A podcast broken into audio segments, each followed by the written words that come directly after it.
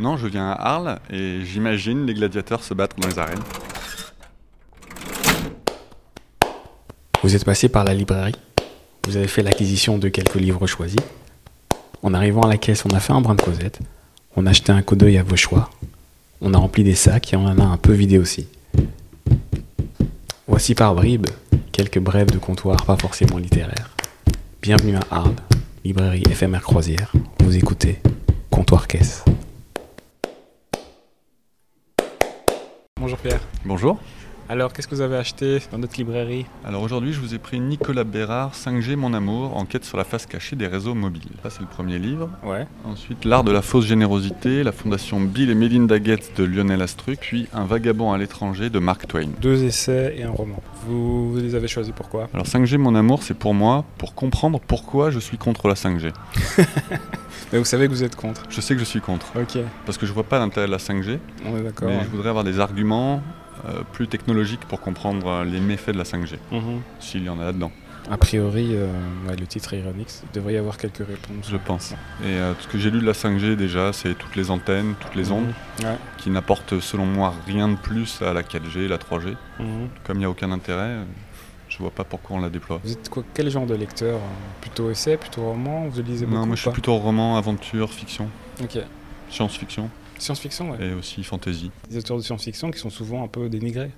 Bah, Dans la science-fiction futuriste, euh, pour ce que j'en vois, tous les auteurs de science-fiction ont vu l'avenir. On peut parler de euh, Jules Verne, on peut parler euh, de qui Damasio. Oui, oui, enfin plein. Ouais. Euh, à chaque fois, tout ce qui a été écrit arrive. Mhm. Alors je parle de livres qui ont été écrits il y a 200 ans, donc j'imagine que ce qui est écrit aujourd'hui arrivera peut-être dans 200 ou 300 ans Mhm. ou 1000 ans. C'est ça qui vous plaît dans la lecture C'est- de Dans science-fiction la science-fiction, un peu, oui, c'est li- imaginer l'avenir, Mhm. enfin un avenir. Pas forcément l'avenir de- que je souhaite, mais un Mhm. avenir possible, Parce que vous avez. parce que je suis un rêveur. Ouais, ok. Le présent, ça vous suffit pas Non. Non Non. Qu'est-ce qui vous embête dans le présent Euh, il est connu.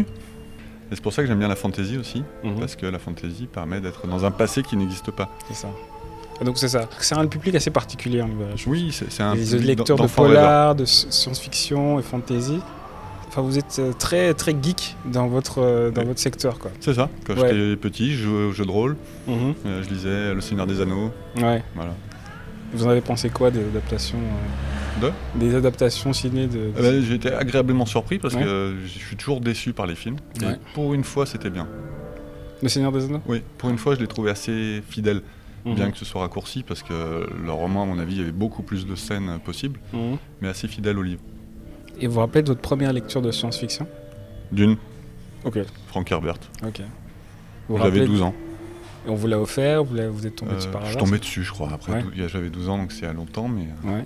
Et depuis, euh, vous n'avez plus lâché Depuis, je le, tombais le genre. Est-ce qu'il y a un équivalent pour vous en, en littérature plus traditionnelle je dirais Jules Verne, tout- tous les Jules Verne. Après, j'ai pas lu tout Jules Verne, Mhm. mais il y en a quelques-uns qui m'ont marqué. Voyez le, le Tour du monde en 80 jours, c'est un équivalent euh, imaginaire et possible, Donc la littérature pour rêver, quoi. Oui. C'est ça qui. toujours. C'est ça qu'il faut toujours rêver. Ouais. Non, c'est bien. Et du coup, le, le Mark Twain, alors vous l'avez. Alors, le Mark quoi. Twain, c'est pour ma maman, Ah parce voilà. qu'elle d'accord. était prof de français, Ouais. et je suis sûr qu'elle n'a jamais lu Mark Twain, D'accord. Donc c'est pour euh, combler, C'est un, pour lui- combler un manque. pour lui faire découvrir Mark Twain. Ok. Qu'est-ce que vous aimez hein, chez Mark Twain Euh, J'ai plus jamais lu Mark Twain. Bah alors Pourquoi Je- oui, je sais, mais j'en je sais, bah, j'en suis désolé. Pardon Ah d'accord. Mais Allez, comme ça, je ça- le lirai après. Ah c'est ça, ouais, d'accord. Je- Vous je avez, triche, vous avez l'aval de la maman, comme ça après vous pouvez y aller en, en toute sécurité. tout à fait. Ok. Non, en fait, Mark Twain, je le connais par le biais d'un livre qui s'appelle Le Monde du Fleuve. Mhm. Euh, je sais plus qui l'a écrit, où le héros est Mark Twain. Ok. Euh, et ça se passe dans un monde futuriste où toute l'humanité se réveille au bord d'un On fleuve. y revient, ouais. Voilà.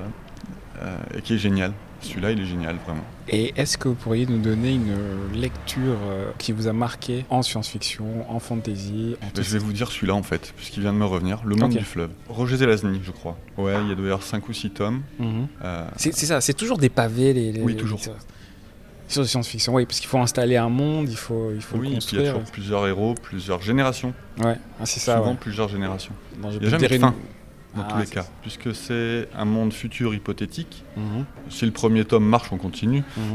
Mais alors, quand vous vous baladez dans notre simple réalité à nous, euh, lecteur de, moins lecteur de science-fiction, qu'est-ce que vous y voyez vous embêter en fait Non, je viens à Arles et j'imagine les gladiateurs se battre dans les arènes. Ah ok, c'est ça. ça. Vous êtes toujours là mais sans être avec nous en fait. Tout à fait. D'accord, ok. Bah, merci d'avoir euh, passé ce moment présent en 2020 avec nous et, et bon voyage dans le futur ou le passé. euh. Je vous remercie. Bonne Merci journée. beaucoup.